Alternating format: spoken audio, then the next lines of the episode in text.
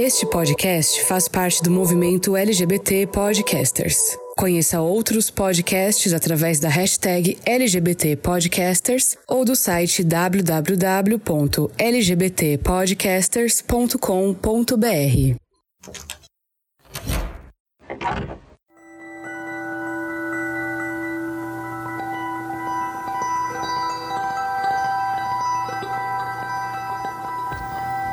Parabéns, mamãe. Parabéns, papai. É um menino. Imagina você ouvir essa frase pela primeira vez de alguém que até pouco tempo você não fazia ideia que existia. Alguém que segura uma criança que provavelmente estará berrando a plenos pulmões por sentir a dor que esses órgãos funcionando pela primeira vez causa. O desconforto de ter que conseguir sozinho o oxigênio antes vindo da bolsa amniótica apertando os olhinhos para tentar se proteger da luz instantânea que eles nunca viram antes. O frio da sala, contrastando com o calor da mãe que eles sentiam até poucos segundos. Na série é assustador, e quando um filho nasce, nasce ali ao mesmo tempo uma mãe. Não há como distinguir os dois momentos, eles são conjuntos. Imagine para uma mulher perceber que agora ela possui uma extensão do seu corpo, das suas células. Saber que, a partir daquele instante, ela vai ser a principal ligação daquele novo ser que não sabe nem o que ele próprio é com o resto do mundo. Imaginar que aquela vida um dia vai aprender a andar, a falar, a comer sozinho e abrir seu próprio caminho no mundo.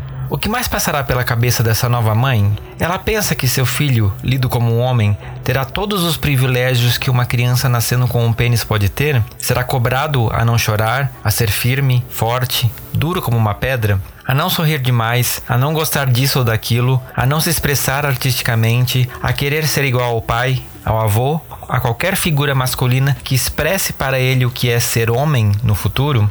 Será que ela pensa que ela tem ali diante de si uma criatura que está em branco e que receberá a carga social que fará dele um homem que talvez um dia ela quis encontrar, que seja seu parceiro, que divida com ela suas preocupações e alegrias, que a ame incondicionalmente, cujo maior propósito seja vê-la feliz, e não em qual posição tal time está na tabela do futebol? Ser mãe é saber de menos, mas fingir que conhece, é ser frágil, mas se portar como uma leoa. É mais que só imaginar, é se dividir para construir um caminho firme e macio para os primeiros passos do seu filho, mesmo que tenha que esmagar os espinhos da estrada com os próprios pés. Eu sou Fernando Arazão e esse é o Fora do Meio, podcast que faz parte da rede LGBT Podcasters, que você encontra no arroba Fora do Meio Podcast no Instagram ou Fora do Meio Pod no Twitter. E eu te convido, antes desse episódio começar, você refletir um pouquinho sobre o que será que passou pela cabeça da sua mãe quando você nasceu. Armário aberto. E para conversar comigo nesse episódio especial para o mês de maio, né, mês das mães, a gente tem a honra de receber aqui duas pessoas que vocês ouvintes vão reconhecer as vozes porque já participaram muito recentemente aqui desse podcast e estão me dando novamente a honra de estar aqui dividindo comigo um pouquinho das experiências delas, dessa vez como mães, né, como essas mulheres que deram vidas a outras pessoas e vai contar pra gente um pouquinho nesse episódio que eu tô chamando ele de hétero depois eu explico por quê. Mas é isso, eu quero levar o Fora do Meio para outras experiências. Né? Vamos falar um pouquinho sobre maternidade nesse mês de maio. Meninas, quem são vocês na fila do berçário? Então, né, eu sou a Beck, eu vou fazer 33 anos esse ano e eu tenho um rapaz que completou esse ano 13 aninhos. 13 é um bom número, hein? Também acho. Muito propício. Muito bom. Ah, eu não sei mais falar. É, enfim, eu sou podcaster no Bisão Voador, né, junto com o Zé. Eu sou revisora textual e também sou autora. Tenho dois trabalhos na Amazon, por enquanto só dois, porque, né, muitas coisas para fazer. E mãe de gato também. Oi, gente, tô aqui de novo ah, vou fazer uma piadinha de hétero. Quero pedir é, música no Fantástico, porque acho que é a terceira, a terceira vez que eu tô participando, né? Então. Também quero, porque também é minha terceira. Música. Também sou mãe de um rapaz. Meu rapaz tem 14 anos. Eu tenho 35, moro em São Paulo, capital. Perfeito. E a podcaster também, né, Alana? É aposentada? Sim, é que a gente é meio que parado, como, né? Porque eu tô meio cansada da vida, então eu tô focando em outras coisas na vida que me trazem um pouquinho mais de dinheiro. Ah, sim. Ah, sim. Né? Mas no Instagram eu sou a Moura Underline Alana. E nós participamos do Meu Cachorro Vênus Foi Roubado podcast. Sim. Uma hora ele volta. Uma hora ele volta. Temos fé, temos fé. E é isso, ouvintes. É... Só contextualizando vocês, ouvintes, né? Vocês estão pensando, Fernando, mas isso aqui é um podcast LGBT que você vai falar sobre maternidade, sobre mãe. Porque mãe de meninos, o que, que você tá pensando da vida? Gente, no último episódio que vocês ouviram, que é o episódio ali sobre o armário, a Beck me inspirou a fazer esse episódio quando ela começou a contar um pouquinho da relação dela com o filho. Eu fiquei pensando, como a gente, que é da comunidade LGBT, é, às vezes tem esse estigma de, tipo assim, ah, vocês não têm filhos, como se a gente fosse estéreo. E não, a gente tá tendo filhos hoje em dia, né? As pessoas estão procriando com as suas formas. E eu fiquei pensando, durante aquela gravação, o quanto o mundo mudou da nossa geração, né? Minha, da Beck e da Lana, que a gente tem umas idades ali próximas, para hoje. Você criar uma criança hoje é uma experiência completamente diferente. Eu acabei de ter um sobrinho, né, que fez um ano recentemente, e eu tô olhando para essa criança e pensando, o mundo para ele tá com uma outra cara de que, assim, não tá nem perto do que ele tinha para mim quando eu tinha a idade dele. E eu fiquei pensando, como é criar uma criança hoje. E é por isso que a gente vai fazer esses episódios para você que tá pensando em ter filhos, seja LGBT ou não, ou tem filhos e tá naquele momento, meu Deus, o que que eu vou fazer? Então a gente vai fazer esses dois episódios falando um pouquinho sobre maternidade. Vamos começar com criando meninos. Meninas, deixa eu começar perguntando para vocês, né? Vai ser um episódio lá que vocês vão fazer muitas lembranças, né? Vai ser uma sessão de terapia isso aqui. Vocês lembram quando vocês descobriram que estavam grávidas? Qual foi a sensação? Olha, eu, eu lembro. Eu lembro demais, demais, demais, demais, porque eu tinha 18 anos e eu não, eu não fazia ideia de, de, nada, assim, né? Namorava uns, o que ia fazer três anos que eu tava namorando com o pai do meu filho. E aí eu sei que eu tava super de boas. Eu lembro dos detalhes. Eu passei uma semana indo pra cozinha de casa, olhava, sentia o cheiro da comida e fazia. Hum, Sai daqui que a cozinha tá podre. Aí minha mãe ficava só, ah, aqui só cheirar comida. Como é que tá podre a cozinha? E aí até o dia que ela tava fazendo meu prato favorito da época, que era cozido de carne. Aí eu entrei, quando eu olhei, disse, né, tá podre. Aí ela disse, não, essa menina tá anormal. Essa menina tá muito anormal. Aí ela pegou, olhou, chegou, me chamou de volta. E eu assim, né? E ela, você tá grávida. Aí eu, o quê? Tá doida? Ela, tenho quase certeza que você tá grávida, não é possível. Aí você tá doida? Eu não tô, tô grávida, não, mulher. Você é doida. Aí eu, ela pegou e falou com a minha tia, porque a gente não. Tipo, ela não trabalhava. Então a gente dependia 100% do meu pai, que não morava com a gente, nunca morou com a gente. E ela não queria falar com ele, porque, enfim, meu pai é. Homem, né? Os ouvintes não é, não estão não, não vendo, mas a cara de desgosto assim que eu tô fazendo, uhum. tá? É tudo assim. Aí ela pegou e falou com a minha tia, Aí pediu para ela me levar para fazer o exame de gravidez. Aí a gente não sabia na época que tinha aquele exame de gravidez que tipo sai positivo ou negativo. A gente só chegou lá no laboratório e pediu teste de gravidez. Aí eles, tá bom. Aí eu fiz o teste de gravidez e ela ainda comprou o de farmácia. Só que o de farmácia é, deu aquela coisa de. Não dava pra entender. Uhum. Porque, tipo, apareceu os dois pauzinhos. E apareceu, tipo, o primeiro pauzinho apareceu, o segundo fez que aparecer, mas não apareceu, ficou aquele negócio meio assim, a gente ficou. Ué, meio grávida? Como é que é isso? aí saiu o resultado lá da gravidez, e aí era só com umas porcentagens, uma numeração lá que saía. E a gente, que diabo é isso? Aí o rapaz do laboratório disse: Olha, pelo que eu tô vendo aqui, tá muito cedo ainda para saber. Espera mais uma semana e aí faz de novo. Aí disse, tá bom. Aí esperei uma semana, assim, com ansiedade aqui no gogó. e aí já começou a, a, putaria, porque quando eu fui falar com o pai do meu filho, ele foi frescar com a minha cara. Aí ficou beijando minha barriga e dizendo: Uh, tá com bebê, oi, Não, que bom não, que bom não. Esse era só, ele só frescando. Aí peguei e falei pra uma das minhas melhores amigas que olhou pra mim. Ai, amiga, é por isso que teu quadril tá mais largo.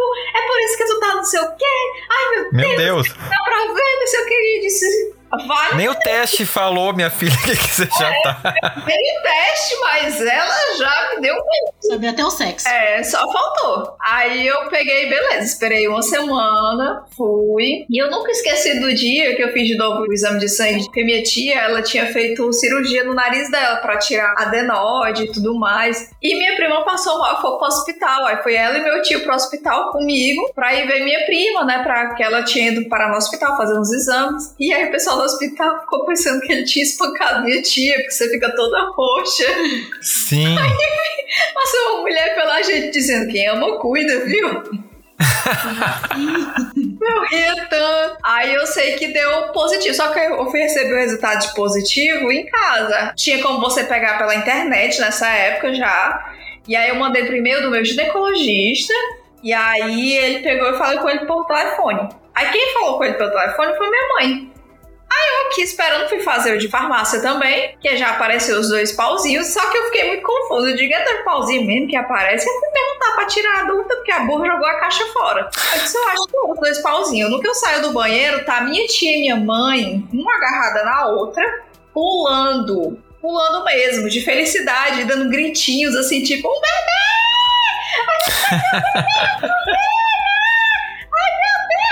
E eu, tipo assim, parada com o teste de farmácia na minha mão, em choque completo, vendo a Arthur dançando na sala. Aí passa minha prima com um pacote de fralda de bebê recém-nascido. Eu entreguei na minha mão e disse: Olha, eu comprei pra ti. Eita. Aí eu fiquei com o exame de, né, de farmácia na mão, o pacote de fralda de menino recém-nascido na outra e pensando: Eita, tô grávida. E aí eu cheguei em casa, aí liguei pro pai do meu filho, isso eu indo em completo choque. E minha mãe falando pros meus irmãos, tava amigo do meu irmão, totalmente feliz. Ai, meu Deus, não que E ela dizendo pra eu desligar logo o telefone, que eu tinha ligado pro, pro pai do meu filho, né? Pra eu desligasse logo, porque ela queria contar pra minha avó, ela queria contar pras outras minhas tias, não sei o que. Eu digo, meu Deus do céu, eu nem processei ainda, a mulher tá contando pra família inteira. aí eu sei que eu peguei e liguei pra ele, ele estava na rua. Tava voltando da faculdade de carro. Aí eu peguei e falei: olha, saiu o resultado e tal, não sei o quê, mas como você tá na rua, vou esperar você chegar em casa, você me liga. Aí ele: não, não, pode falar. Eu disse: tem certeza? Aí ele: tem, pode falar, tá de boas. Aí eu falei: tô grávida. Mas esse menino ficou mudo. Aí eu fiquei: amor, amor, amor, amor. Ele demorou uns dois minutos pra responder. Ele disse: não, desculpa, amor, é porque eu quase bater no carro aqui. Em choque. Em choque também. Ele já tava com 20 na época. Eu soube que estava grávida, engravidei um mês antes de eu fazer 19 anos. E aí eu fiquei completamente choque. Ah, todo mundo da família lá enlouquecendo lá. E ele disse que depois ligava pra mim. E aí eu em casa, assim, no canto, pensando: Meu Deus, eu tô grávida. Meu Deus, eu tô grávida. O que, é que eu faço com o bebê? Tipo, a sensação foi essa, foi tipo, o que, que eu faço da minha vida? E agora vai mudar a minha vida toda. E demorou muito tempo antes de eu me sentir realmente grávida. Acho que a Alana vai concordar comigo, você só vai se sentir grávida quando a barriga começa a aparecer. E você fica tipo. Só quando mexe. Eita, tem um negócio aqui mesmo. Tá crescendo aqui o negócio. E quando mexe, então. É que você tem certeza. Não, realmente não é um delírio coletivo essa barriga. é, eu realmente estou grávida. Tem um alien dentro de mim, sabe? E era muito bizarro, porque eu pesava 45 quilos, eu sempre fui pequena. Eu tenho 1,52m, 45 quilos era só um fiapo de gente. Aí do nada começou a crescer aquele buchinho que eu não tinha. E aí eu fiquei tipo, isso tá errado. Foi bizarro, foi muito bizarro. Imagino. A minha experiência foi um pouco diferente da sua. A idade eram próximas ali, eu tava com 20 quando eu engravidei. E inicialmente eu achei que eu tava passando mal por. Porque assim, que eu vivo morrendo pelos cantos, né? Eu tenho gripe, eu tenho sinusite, tenho renite, todas as ites eu tenho. Moro em São Paulo, poluição miserável, então eu tô, tô o tempo inteiro passando mal. E aí eu comecei, eu passei mal uma vez, duas, aí no remédio eu não resolvi, aí me deu uma enxaqueca forte. Isso eu namorava com William há quatro meses. Meu Deus! Não era assim uma coisa muito, né, esperada pela minha família. E fui no médico, aí o médico falou: Você não tá grávida? Eu, não. Uhum, tô não. Aí ele, vamos fazer. aí fiz o exame, fui pegar o exame. Na época eu peguei no laboratório ainda, demorou sete dias pra ficar pronto, eu quase infartei durante esses sete dias. Ficou pronto o exame. Eu queria abrir o envelope, mas não tinha coragem de abrir. E tinha combinado com o William que eu ia abrir junto com ele. Só que a curiosidade foi tanta que eu abri um pedacinho do envelope, assim, só uma pontinha que dava para abrir. E aí tava lá escrito negativo. Aí eu, não tô grávida. Uhul! Não tô. Beleza, tranquilo, suave, não estou grávida. E nessa época eu estava desempregado, o William desempregado, eu só tenho a minha mãe. Meu pai faleceu antes de eu nascer, então eu nem cheguei a conhecer o meu pai. E, ok, não tô grávida. Maravilha. Aí cheguei na casa de um amigo nosso que a gente combinou de se encontrar, entreguei o papel pro William, né? Sorriso no rosto. Aí o William abre e me olha. Aí ele, positivo, né? Aí eu, positivo? Uma criança? Isso, você não, não posso ser mãe, não. Não, não, não, meu Deus, vai acabar com a minha vida. Eu não posso ser mãe, não posso, não posso, não posso. Imagina, eu não sei cuidar de mim, eu não sei lavar minhas calcinhas, minha mãe que lava. Não, eu não posso ter um filho agora. Tá louco, imagina, não vou ter um filho. Não, dá um jeito, eu não vou ter esse filho, não quero. Aí ele, eu concordo com o que você decidir. Aí fomos atrás de um remédio proibido para mulheres grávidas. E eu tomei o remédio, passei um pouco mal com o remédio tal. Mas não adiantou nada. Moleque lá, firme e forte. Aí passou esse tempo do remédio, a gente viu que não tinha jeito. Aí vamos contar pra minha mãe, né? Aí minha mãe ficou tipo. Primeiro que eu não consegui falar nada pra minha mãe. Eu não conseguia abrir minha boca pra falar com ela. Eu só chorava. Chorava, chorava. Porque assim, pra mim era uma decepção muito grande. Porque a minha mãe tinha esperança que eu casasse, sabe? Todo o padrão. Namora, noiva, depois uhum. casa. Aí depois você vai ter o filho. Eu não, já fui ter o filho logo do cara. E eu namorava com ele há quatro meses. Então, assim, sabe? Não fazia o menor sentido aquilo na minha vida. E aí, por fim das contas, descobri que estava grávida, me conformei depois. E, e, assim, na minha cabeça, eu pensei, acabou minha vida. Acabou, não vou ter mais vida, não vou fazer mais nada, nunca mais vou poder sair de casa, nunca mais vou fazer nada, minha mãe arrancar meus cabelos fora. E eu Todos os estigmas, né?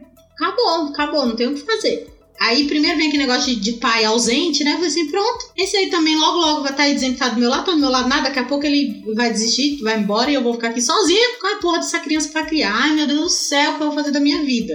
E até que por fim, eu, com uns três meses, já quase quatro, fui fazer ultrassom. E aí eu vi que era um menino. E aí foi nessa hora que caiu a minha ficha. Eu falei assim, caralho, eu tô grávida mesmo, mano. Eu, porra, o que, que eu vou fazer agora? O que, que eu faço com essa criança? aí, eu, aí, veio a maior preocupação da minha gravidez inteira. Se ele vai ter que sair, né? Como? Eita! Essa gravidez inteira no meio do parto. Mas foi de boa. Sim, sim. É, o sair, a gente depois entra nesse detalhe da anatomia. Não, mentira, a gente não vai falar sobre isso. É, é mas coloca o na nossa cabeça sobre o parto. Gente, entra um limão e sai uma melancia, calma aí. Não é bem assim. Pois é, pois é. Obrigado, Deus, por eu ter nascido homem, porque eu não preciso pensar nessas coisas. Não, mas é. Brincadeiras à parte, eu fiquei pensando muito nisso que vocês falaram, porque eu olhando minhas irmãs grávidas, eu fico pensando, eu, que não tô, né, dentro desse corpo que gera uma outra criança, eu fico pensando muito isso, né? O quão deve ser impactante, de repente, você ter uma palavra positiva ali na sua frente e com o passar do tempo você vê que o negócio tá se materializando, né? Vai criando ali uma coisa, de repente a barriga cresce, de repente você começa a sentir os movimentos dentro de você e o quanto isso deve ser uma transformação na vida de vocês em todos os aspectos que eu não tenho nem palavras para descrever, eu não tenho nem com o que me comparar. Mas Beck fala um negócio no episódio passado que eu fiquei muito impactado porque eu nunca tinha pensado nisso, que é a questão do bebê perfeito, né? O quanto você descobre que tá grávida e começa a fazer planos para essa criança que nem tá gerada direito ainda e as expectativas que você coloca em cima dela, né? Como foi para vocês isso, principalmente quando vocês descobriram o gênero da criança, que ia ser um menino. Nesse episódio a gente vai focar um pouquinho na criação dos meninos. Como é que foi para vocês esse momento de tipo assim, opa, é um menino? Olha, foi interessante, assim, eu não lembro de pensar nada específico. Eu e o pai do meu filho, e só pra deixar claro aqui no episódio, nós não estamos juntos há muitos anos, graças a Deus, porque aquele homem é um embuste completo. É, eu fiquei com ele por cinco anos e meio ainda. Quer dizer, depois que eu tive o Pedro, eu fiquei com ele por mais três anos, né? Dois anos. Dois anos e meio. Foi por mais dois anos e meio, infelizmente. Vida que segue. Mas quando eu soube tipo, que eu tava grávida de um menino, foi até engraçado, porque o pai do meu filho queria muito ter uma menina. Queria muito, muito, muito, muito, muito, muito uma, filha. E eu queria muito ter uma filha, mas era só frescando, porque pra mim sempre foi tipo, ah, vida saudável, tá ótimo. Até porque minha maior preocupação era se eu ia abortar ou não, porque eu ficava tendo contrações desde os três meses. Então, foi, né, meio tenso pra mim. Uhum. Então, a primeira vez que eu fui, eu fiz o pré-natal em todos os meses, porque eu ia pro mesmo ginecologista que, desde que ele tinha se formado, ele era o ginecologista da minha avó. E ele tinha feito dois partos da minha mãe, o meu e da minha irmã mais nova. E também era ginecologista da minha tia, então ele era meio que da família, então ele fez um pacote para mim do pré-natal, porque eu não tinha plano de saúde, eu não tinha como pagar. E ele é um daqueles médicos que ele tem o, o aparelho de ultrassom uhum. no consultório dele. Então ele fazia tudo lá, né? O, várias das minhas amigas ficarem grávidas, elas só viram um filho, tipo, umas duas vezes no ultrassom. Né, porque a maioria, na verdade, dos ginecologistas não tem uhum. isso no consultório. E os que tem é muito caro. E eu só conseguia ir porque ele fazia um preço assim, bem baixo para mim. E quem pagava era minha tia rica, então tá tudo certo. Aí, quando eu fui fazer a ultrassom dos três meses, que ele disse que já devia dar para começar, né, a ver, era três, quatro meses. Aí, com três meses, não deu para ver. Mas o pai do meu filho ficou o tempo todo na cabeça dele. É uma menina. É uma menina, eu sei que é uma menina.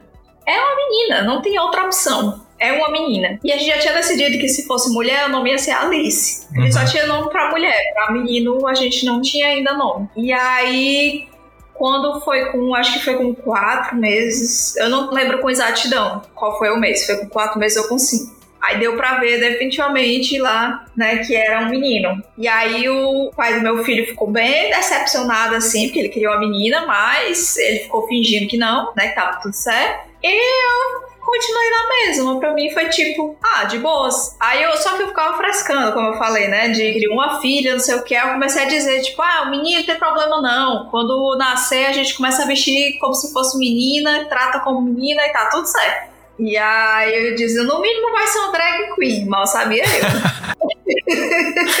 então, assim, eu imaginava tudo isso. Porém, no nosso inconsciente fica questões de menino, né? Então, eu não queria que ele tivesse coisas azul e verde, né? Eu queria, na verdade, outras cores. Inclusive, quem me contou muito para pensar sobre essa coisa das cores foi um amigo meu que chegou uhum. para mim frustradíssimo para me visitar, para deixar um presente pro Pedro, né? Enquanto eu ainda tava grávida. E aí ele disse: Eu fui nas lojas tudo de bebê e ninguém tinha uma roupa para bebê preta.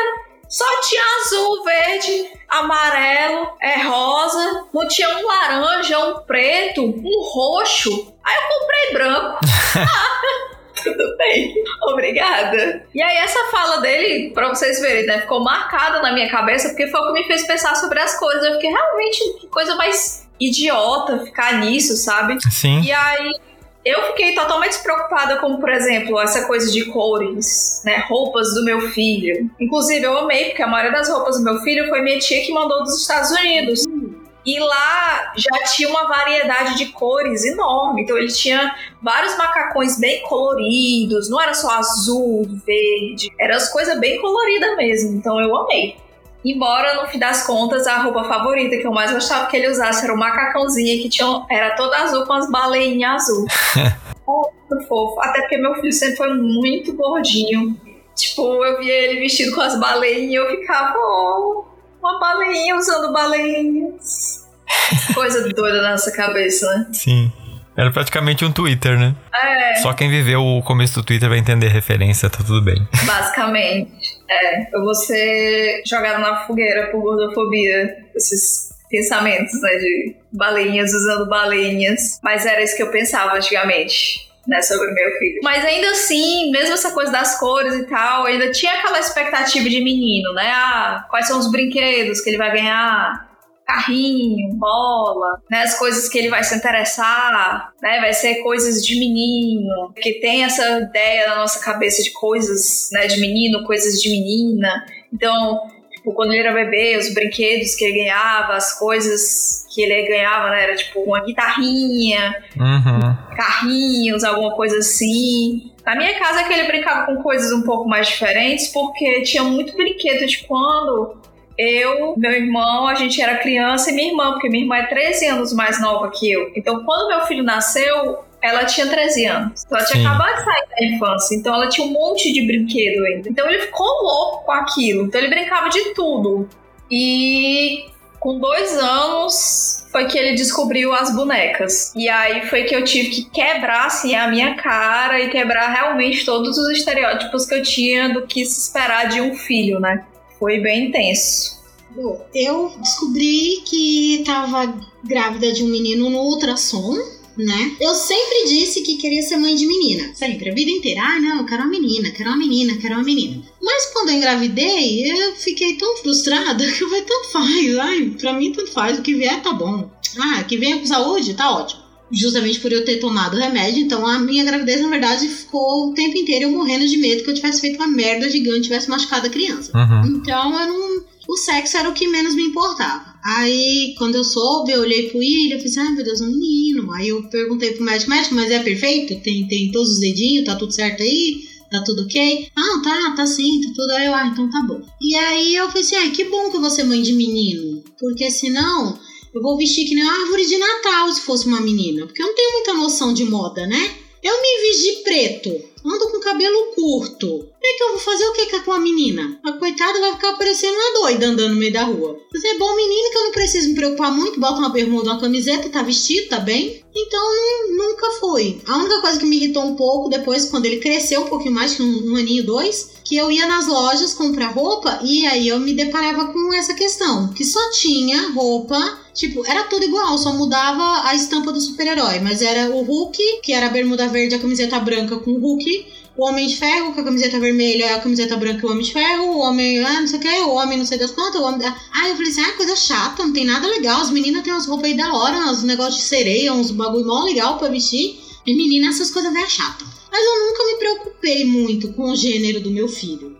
Eu sempre pensei em criar uma boa pessoa. Uhum. Se fosse uma menina, eu já tinha na cabeça que ela ia ser revolução, né, na vida. Não vou aceitar que a minha filha seja maltratada por ninguém, vou ensinar que ela tem que ser Joana Dark pra cima. Agora, com o menino, foi quando eu parei para pensar, e eu fui pensar nisso e o Victor já tava com uns quatro anos mais ou menos. Que aí foi quando eu fui ter noção do gênero dele, porque ele deixou de ser criança e começou, ah, menina é chata, ah, não gosto de brincar com menina. E aí eu comecei a falar assim, opa, peraí, por que você não gosta de conversar? Por que você não gosta de brincar com menina? O que, que acontece? Por que não? Menina é legal também. É igual menino, é a mesma coisa. Não, menina não sei o quê. Mas se você é dengoso, tá reclamando o quê das meninas chorar? Você chora igual? Você não chora? Chora, então pronto, você é igual as meninas. Não muda nada. Você é criança, e aí foi quando eu me toquei e falei assim: não, eu tenho que começar a não criar um, um mini lixinho, né? Então eu comecei a falar para ele algumas coisas. Quando ele falava alguma coisa ruim de mulher, eu sempre cortava: não, não é ruim. É legal também. Cabelo comprido, ah, cabelo comprido é coisa de menina. Não, não é não. Menino também tem cabelo comprido. Aí a internet vem aí para ajudar nós, né? Aí uhum. olha aqui, ó esse rapaz, ó, ele tem cabelo comprido. Ah, teve uma coisa que a gente se preocupou, e essa coisa é bizarra da gente pensar nisso naquela época. E ó, que nós já tínhamos vários amigos gays, inclusive o padrinho do nosso filho é um homem assumidamente gay. Na hora de escolher o nome, a gente estava pensando em nome para menino, e aí um dos nomes que eu queria era Vinícius. E o William falou assim: ah, não, Vinícius não, todo Vinícius que eu conheço é gay. Aí eu peguei e falei assim: ah, mas é tão bonito o Vinícius. Ele, ah, não, todo Vinícius que eu conheço é mulherzinha, tudo afeminado. Aí eu, ah, tá bom. Trouxa, né? Bocó. Aí eu peguei e escolhi Vitor. Aí depois, pior ainda, né? Que é todo vilão de história é Vitor. Aí eu, tudo bem, não tive um viado, mas tive um vilão. Então, mas foi só nessa preocupação que a gente teve em relação ao gênero. E assim, quando ele se tornou mais adolescente já mesmo, maiorzinho, que aí eu comecei, ó, não quero que você maltrate os meninos, eu quero que você proteja, eu quero que você seja gentil, quero que você seja educado. E aí fui ensinando algumas coisinhas para ele, tivemos várias conversas, mas no início eu não liguei muito não. Uhum. E também deixava ele brincar do que ele quisesse. Se ele quisesse brincar com boneca, brincava. Porque a minha irmã era pequena na época, acho que a minha irmã tinha oito, se não me engano.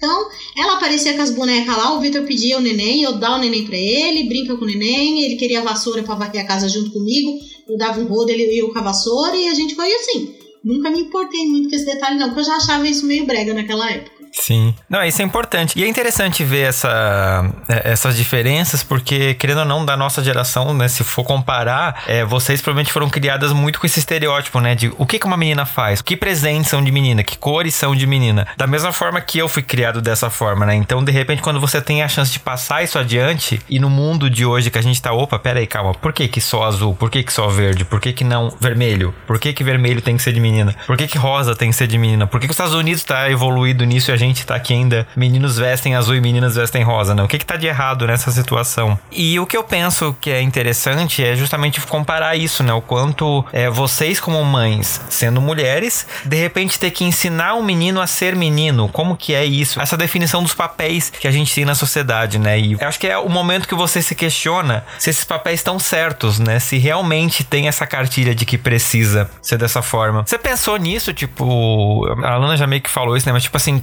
de, de repente você olhar e dizer, putz, eu vou ter que ensinar um menino a ser um menino e eu sou uma mulher, como é que funciona isso?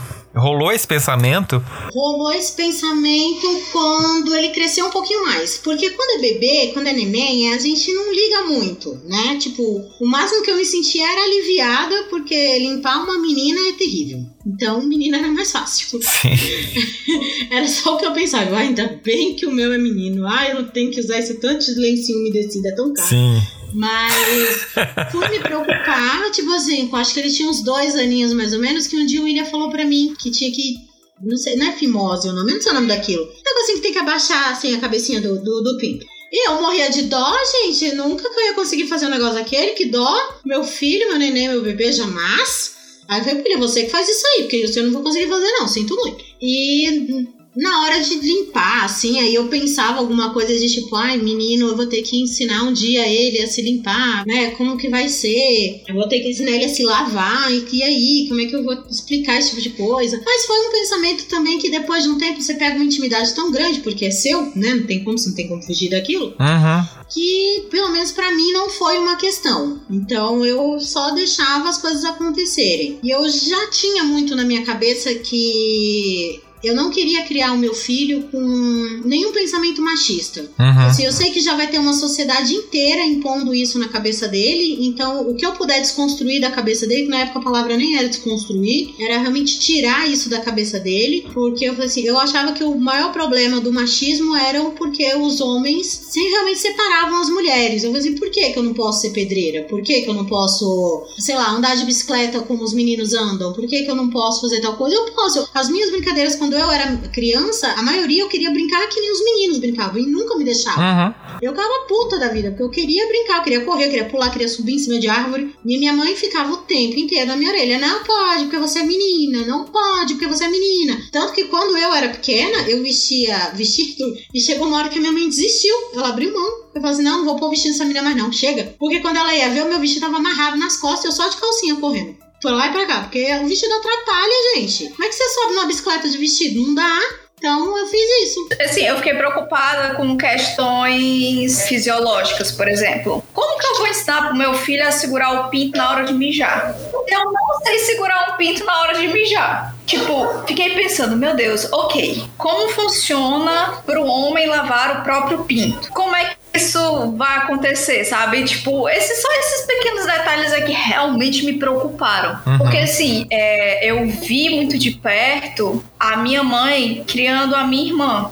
E minha mãe, ela sempre fez um trabalho muito bosta como mãe. Então, eu sempre tive uma base boa para saber como eu vou criar uma criança, porque eu pensava, minha mãe faria isso? Por outro lado, então. E aí, e eu também, tipo, quando eu tava grávida, eu conversei com um monte de mãe de amiga, porque um dos meus maiores medos quando eu fiquei grávida, eu fiquei pensando, meu Deus, a mãe das minhas amigas não vai querer que eu ande mais com elas que eu tô grávida, sabe? E vão achar, né? Descobri que a mãe das minhas amigas, quase tudo, tiveram elas com 19 anos também. Uhum. Mas tudo foi com essa idade. 19 até tipo uns 22. O máximo, a mais velha foi com 23. E tipo, o resto foi tudo. Ah, também tive a tua amiga que é a Karine com 19 anos. Ah, eu tive isso aqui. Aí eu fiquei tipo, gente, elas me acolheram de um jeito. E aí elas me deixaram super à vontade pra fazer um monte de pergunta. Sim. Então eu, ah, vou perguntar aqui, ó, coisa que a minha mãe não sabe. Então, eu vou perguntar aqui pra mãe das minhas amiga. Então sai perguntando, principalmente depois que eu soube que era menino, né? Então você cria algumas dúvidas, né, em relação a isso. Mas, por exemplo, quando o Pedro nasceu, eu não tive grandes problemas para fazer essa parte de, tipo, dar banho, não sei o quê, como fazer parte de higiene, por exemplo, porque eu cuidava da minha irmã. Eu tinha, sei lá, 7, 8 anos e eu dava banho na minha irmã, eu cuidava dela, então eu sabia essas coisas. Sim, minha mãe sempre foi muito relapsa. Aí, então eu trocava, eu tô, não tinha problema com isso. A única coisa que eu tive medo, eu só fui fazer quando o Pedro já tinha quase 3 meses, foi dar banho. Uhum. Que ele tinha uma banheira muito funda e o meu resguardo foi muito difícil, né? Eu tive cesárea e a, a minha recuperação foi muito difícil. E aí, essa parte de dar banho. Mas eu sabia como é que ia funcionar para dar banho, né? Tipo, essa parte fisiológica e tal. A minha maior preocupação em relação a coisas de menino era mais, tipo, a higiene do pinto dele. Uhum. Quando ele é pequeno, dá pra eu ensinar, né? Tipo, dá pra eu fazer e tudo mais, mas depois de um tempo ele vai precisar aprender sozinho. Como é que eu vou ensinar isso pra ele? E era muito complicado, porque, tipo, o pai dele não tomava banho com ele, o pai dele não dava banho nele, o pai dele trocou a fralda dele uma vez, a fralda dele estava nem mijada assim, que foi só para dizer que ele trocou a fralda do menino, entendeu? Mas ele não tomava banho com o próprio filho, porque, tipo, ele tem que dar banho na criança, né? Então era esforço demais para ele. Então eu fiquei, socorro. E aí eu tive uma grande sorte na minha vida, que é o Saulo, né, que tá comigo até hoje, e a gente começou a ficar junto. O Pedro tinha um ano e meio, mais ou menos. E aí ele ajudou muito muito, muito, muito, muito mesmo a criar o Pedro nessa parte, assim, desses pequenos detalhes que são masculinos, eu não tenho como saber, sabe? Uhum. E aí ele me ajudava. Mesmo se, tipo, ele se sentia meio constrangido, às vezes, tipo, ah, eu vou dar um banho no Pedro, sozinho, alguma coisa assim, por causa da família paterna do meu filho. Né, que tinha muitos problemas e teve toda uma confusão com a minha mãe que enfim, ela saiu contando várias mentiras, então o Saulo ficou muito reticente, assim, sabe? De tipo, fazer qualquer coisa assim com o Pedro e a família do, né, paterna dele ficar sabendo e quererem começar essa putaria toda de novo. Mas ainda assim, tipo, se ele não fosse fazer, ele me falava, tipo, ó, oh, faz assim, faz assado e tudo mais. E é, baseado também na criação que minha mãe deu para mim, que foi um lixo porque eu era completamente inútil, sabe? Eu sabia fazer nada. Minha mãe fazia questão, não era de mimar gente. Ah, porque ela tinha. Ela certa minha irmã mais nova, ela realmente mimava minha irmã mais nova. Mas ela não fazia as coisas porque ela queria mimar a gente, é porque ela queria inutilizar a gente. Sabe aquela coisa de pais narcisistas? Minha mãe leva isso muito a sério. Então ela precisava monopolizar isso. Então eu não tive muita noção de muita coisa. Então eu pensei, eu vou ensinar o meu filho como fazer as coisas. Uhum. Desde, então vou ensinar ele a tomar banho sozinho desde cedo, vou ensinar ele a se limpar sozinho desde cedo, sabe? Então eu tava sempre lá quando ele aprendeu, né, a ficar em pé sozinho. Então eu resolvi que eu ia fazer uma criação bem mais neutra em relação ao Pedro, porque tem toda essa mística, né? De pai, menino não pode cozinhar, o menino não pode lavar a louça, uhum. o menino não pode lavar um banheiro, o menino não pode limpar nada, porque, sério,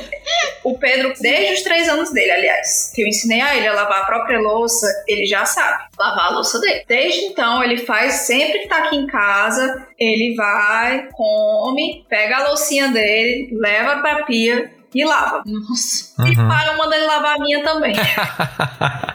e quando, ele, quando eu tô doente, alguma coisa assim, ele já se oferece. Diz, me dá mãe lavar a louça. Sim. E quando a avó dele paterna descobriu que ele sabia lavar a louça, a Maria, lá foi, pronto. Gosta de boneca, já é quase uma menina. Agora quer virar uma menina mesmo. Aí, tipo, uhum. ele vai pegar um prato, uma esponja e cair o pinto imediatamente. Sim. Como se fosse isso que fizesse um homem, né? Sim, é não, exatamente. É, eu lembro de ter essa discussão em casa também, porque eu sempre ajudava minha mãe, né? Pra mim era a coisa mais óbvia do mundo. E assim, eu lembro que meu pai ficar meio assim no começo. E as pessoas, a gente tem muito essa cultura mesmo, né? De que serviço doméstico é coisa de mulher. Né? A gente cresceu ouvindo isso. E hoje, graças a Cher, o mundo mudou e você já tem uma outra vivência, né? Porque homens moram sozinhos. As pessoas sempre. Quando eu era criança, por exemplo, eu tenho um tio que ele sempre morou sozinho. Ele viajava muito a trabalho. Então ele ficava sozinho no quarto que ele alugava, então ele tinha que fazer as coisas, ele tinha que limpar etc. Ele virou uma referência, assim, pra parte da minha mãe e da família, né? Do homem que se vira sozinho. E a gente tem muito essa dicotomia, talvez, do mundo que é que o menino seja o menino, ou seja, ele vá ser servido pela mulher sempre. Então a mãe vai ter que fazer as coisas para ele, etc e tal. Cobra-se da mãe essa coisa, tipo, nossa, você vai deixar seu filho ali sozinho, você não vai trocar seu filho, você não vai. E o pai tá lá de boa, sentado assistindo televisão, Sim. tomando a cerveja dele, né? O quão horrível isso é, porque é um resquício dessa cultura machista. Como que vocês, então, olham para isso e veem assim? Vocês têm essa noção de que vocês têm que criar uma pessoa para não ser machista? Sim, desde que ele é bem pequeno. Assim, eu demorei para conhecer o feminismo, para conhecer vários conceitos, né, para poder quebrar muito dos meus estereótipos. Porém, como eu falei, quando o Pedro descobriu as bonecas, que ele começou a brincar de boneca, eu tive que reaprender muita coisa sabe? Uhum. Tive que reaprender muita coisa mesmo. E uma dessas coisas foi de questionar esse tipo de papel social, né? Eu lembro que nessa época eu estava trabalhando até na Livraria Cultura. Trabalhei lá um ano, que foi onde eu conheci o Saulo. E aí eu comecei a procurar livros sobre criar filho e tal. E aí tinha um que se chamava Criando Meninos. Uhum. E aí o livro era bem genérico, exceto por uma parte. Que ele falava em específico de como mães reclamam dos filhos quando eles são adolescentes, ah, ele não me ajuda em casa, ah, ele não arruma o quarto dele, meu filho não faz isso, meu filho não faz aquilo. E ele é o retrato fiel do pai, né? Porque a uhum. mulher fica com todo o, pai, o peso de tudo. E ele é um retrato fiel do pai, porque a, a própria mãe dele criou ele para ser assim, uhum. né? Porque a maioria das mães que nós temos são mães solo, né? Mesmo com o marido dentro de casa, o cara não é o pai. Então, é, as mulheres elas repassam o que a, que a gente aprendeu. E o que a gente aprendeu é que o menino não pode fazer nada. Uhum. Nós temos que servi-lo. E aí, quando normalmente chega na época da adolescência, a gente já tá bem mais velha, a gente tá cansada, a gente, né, quer que eles tenham responsabilidade, mas a gente nunca ensinou isso a eles. Então, nesse livro, ele falava especificamente sobre isso. E aí, uma das frases era: crie o seu filho para ser o marido que você sempre quis ter. Porque é uma frase que, nessa, muito das mulheres, né, casadas e tudo mais, conseguem entender uma simplificação de toda uma questão estrutural. Uhum. Que a maioria das mulheres que são casadas, elas queriam um parceiro, elas queriam um companheiro. Alguém que estivesse ali com ela para dividir todas as tarefas. O que ela realmente tem é um cara que ele acha que sair para trabalhar é o suficiente para tudo. E ele lavar uma louça, arrumar uma cama é um favor. E aí acaba repassando isso pro filho. Uhum. Então, uma maneira de simplificar para muitas mulheres que não tiveram nem acesso a, né, a leitura feminista ou ao ideal feminista é crie seu filho para ser o marido que você sempre quis ter. E na época, né, que eu não tinha esses conceitos, eu pensei, caramba, é isso mesmo. Sabe? Eu quero criar o meu filho para ele não ser o pai dele. Eu não quero que meu filho seja o pai dele. O pai do meu filho não só olhou para minha cara, né, quando o meu filho tinha, sei lá, alguns meses para dizer que ele nunca ia casar comigo, ele fazia coisas tipo, chegava da faculdade e jogava tudo em cima da cama, e aí tipo, tirava o sapato, jogava as meias no chão, não sei o que e tal. E aí um dia, aí ele sempre vinha reclamar comigo, por que, que você não apanhou minha meia? Por que, que você não arrumou minhas coisas? Menina, eu matava ele. É, não, a minha sorte é que apesar de eu ser trouxa, eu ter todas essas coisas machistas na minha cara, eu sempre muito afrontosa. Então ele olhava pra mim e falava isso, eu disse, mas menino, tua empregada é outra. Aí eu ficava na casa dele, e realmente na casa dele, os pais dele pagam por uma empregada, alguém para cuidar da casa. E aí eu olhava e digo, a empregada é outra, não sou eu não. E você tem duas mãozinhas, ó. Então você pode se abaixar e pegar. No mínimo. Aí que ele ficava com ódio de mim, com ódio, com ódio, com ódio. Eu digo, mas menino, chupar um canavial de rola? Fui trouxa em muitas coisas, mas teve outras que, né, não fui de jeito é, nenhum. Eu sempre fui revoltada na vida, né? Sempre uma rebelde sem causa. Então, desde muito nova, eu sempre quis fazer as coisas de menino. E aí eu pensei, se meu filho quiser fazer as coisas de menino, ele também pode. Oxe, o que que tem? Sim. Qual é o problema? E eu sempre pensei em criar um adulto funcional. Então, independente se fosse menino ou menina, na minha cabeça eu vou ensinar, se for menina, a ela aprender a se mexer sozinha sozinha, a ter as próprias ideias, a correr atrás das suas coisas sozinha. E se for menino também. E aí entra a parte de aprender a lavar uma louça, aprender a se banhar sozinho, a tomar uma mamadeira sozinho, sabe? Então não precisar da mãe o tempo inteiro ali grudado nele. E outra, eu não posso falar muita coisa porque quem cuidou bastante do meu filho foi minha mãe. Eu trabalhei e estudei, então durante um período quem cuidou dele pequenininho foi a minha mãe. Eu vim cuidar a partir dos três anos e pouquinho.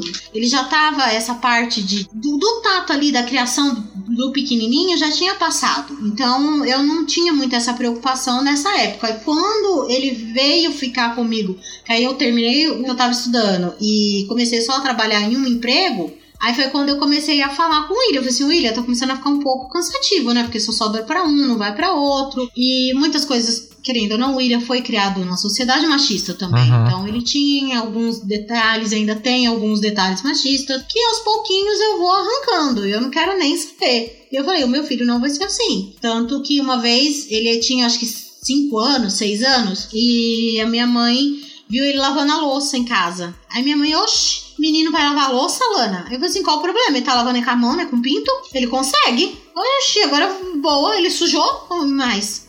Não, Alana, mas menino não faz esse tipo de coisa. Eu, claro que faz, mãe.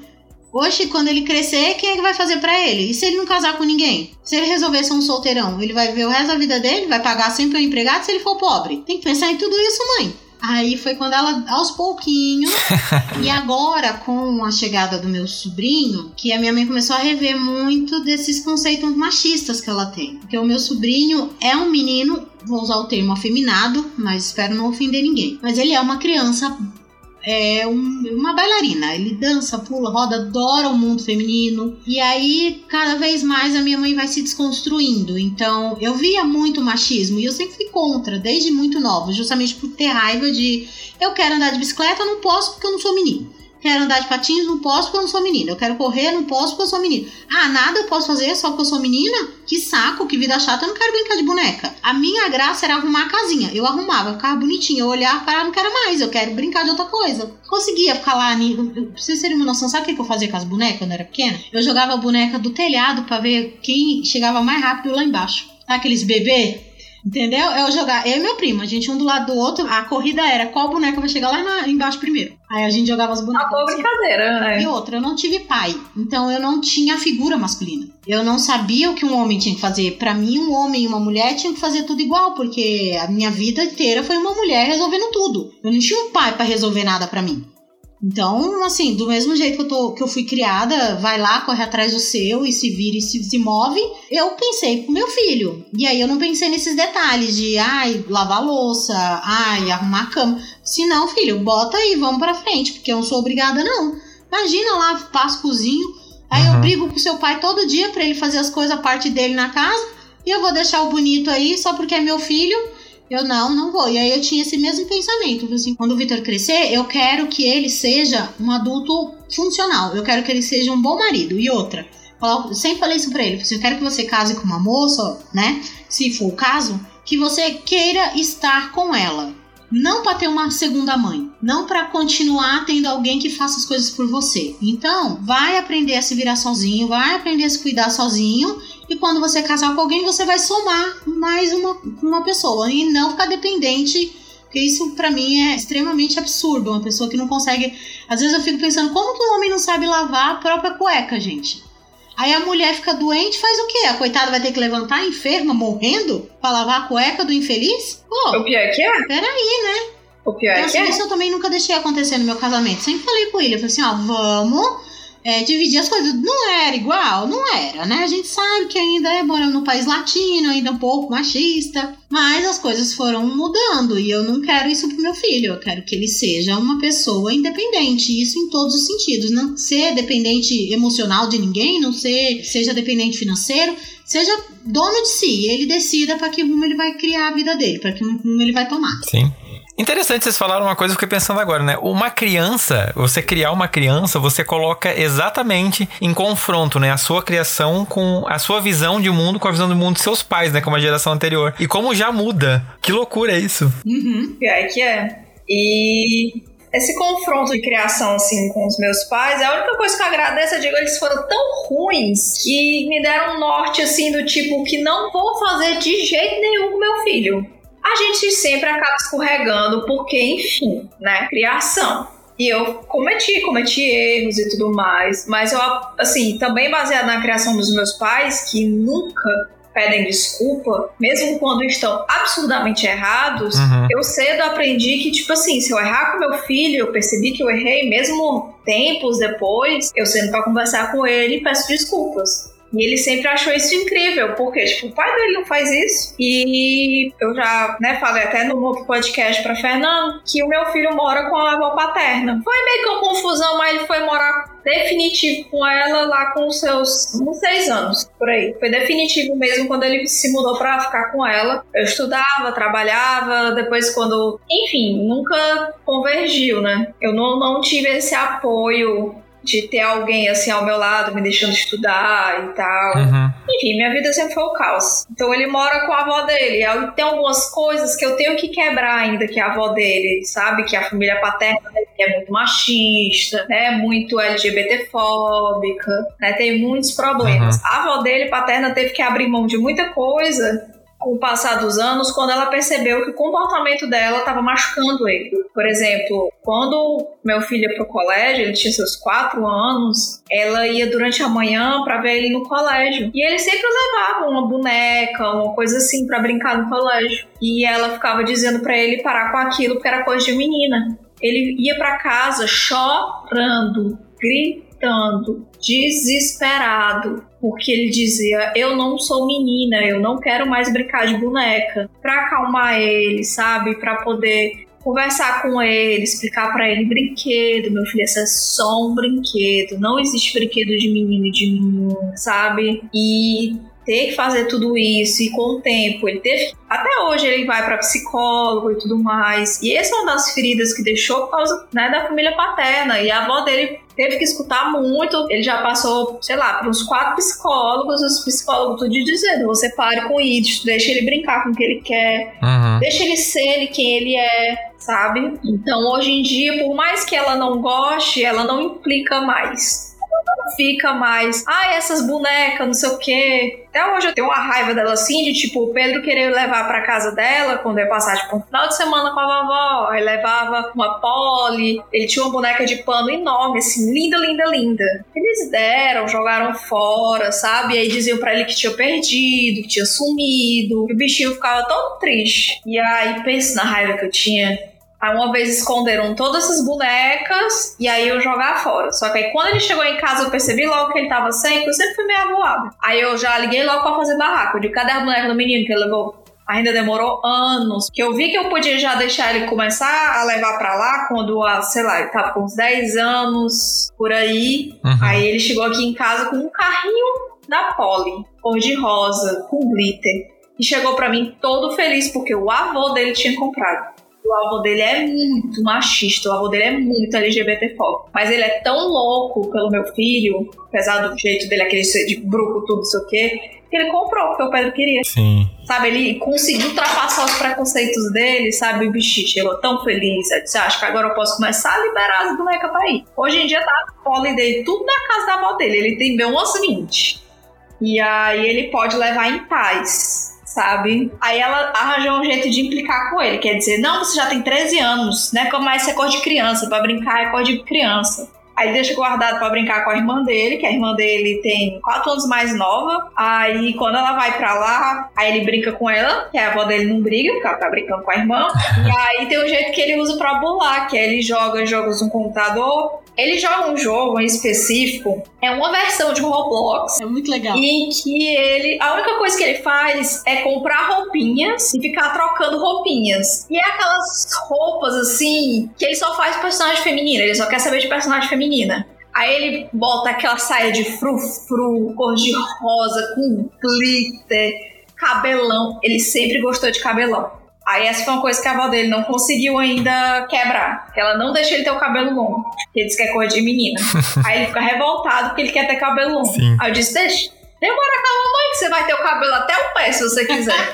e vocês tocaram num ponto que eu achei interessante. Quer dizer, eu achei não, é um ponto interessante. E eu queria a opinião de vocês, como mulheres, como mães, sobre. A gente reclama muito, geralmente pessoas LGBTs têm muito essa reclamação, né? Pessoas da minha geração, principalmente, da figura paterna, né? O quanto a figura paterna às vezes ficou meio ali de escanteio, principalmente quando a criança, né, não correspondia àquele pensamento que o pai queria, o menino que ia sair jogando bola, sair comendo todo mundo e não sei o que. Como que é para vocês enxergar a relação do filho de vocês com o pai? A figura masculina paterna dentro desse contexto. Como que vocês olham para esse papel na vida do filho de vocês? Tipo, vocês diriam que é importante, que em momentos é irrelevante? Vou jogar essa provocação para vocês. Olha, gente, não é melhor começar comigo não, porque Olha, eu fui criada sem pai, então assim, a figura paterna para mim tanto faz, entendeu? Eu não sinto falta nenhuma de um pai, porque minha mãe sempre foi foda. Minha mãe é uma das pessoas mais incríveis que eu conheço no mundo. Então assim, ela teve duas filhas, criou as duas sozinha, nunca precisou da ajuda de ninguém, né? Teoricamente, mas assim, sempre existe uma rede de apoio, querendo ou não, mas eu nunca senti falta de um pai para nada. E com o Vitor, assim, existia o pai dele, né? Eu não tenho muito o que questionar, porque o pai dele foi sempre um ótimo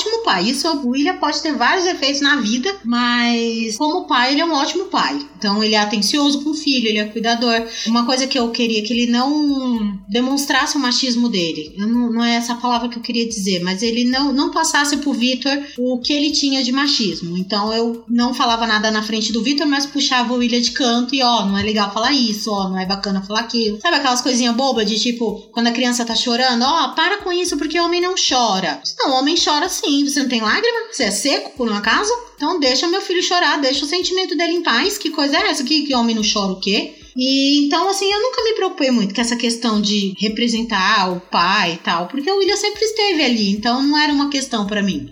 Hoje em dia eu entendo, porque realmente tem algumas posturas que aí é. Mas eu não sei nem se é pai exatamente, homem exatamente. Se ele fosse criado com uma outra mulher, por exemplo, eu acho que ele também pegaria os trejeitos dessa outra pessoa, né? Então, é aquela coisa, né? Um homem consegue criar uma criança sozinha, então uma mulher também consegue criar uma criança sozinha. É, o que vai ter mais falta, eu acho que não é nem tanto para criança, Posso estar totalmente errado, as psicólogas da vida aí me corrijam, por favor. Mas eu acho que o mais importante é mais para mãe ou para pai que tá criando o responsável pelaquela criança de não ter uma rede de apoio, de ficar sobrecarregado, do que a criança em si. Eu acho que a criança, você criando ela com amor, com carinho, com respeito, respeitando o tempo dela, que nem o fato de você estar tá falando das bonecas. Gente, como assim? Eu amaria ter brincado com carrinho, com brinquedos masculinos e na época minha mãe não deixava. A única coisa que eu consegui ter de menino foi os bonequinhos do Cavaleiro do Zodíaco. E era a minha paixão. Eu amava aqueles bonecos de um jeito. Então, assim, sabe? É brinquedo. Brinquedo não tem sexo mesmo. E outra, menino tem que aprender a cozinhar, tem que aprender a lavar, passar tudo igual, porque ele vai precisar viver. Então, essa figura paterna eu acho que é descartável. Mas não vou ser tão cruel a esse ponto de dizer que não serve para nada. Mas eu acho que o mais importante, além do pai em si, assim, só o, ah, é a figura paterna.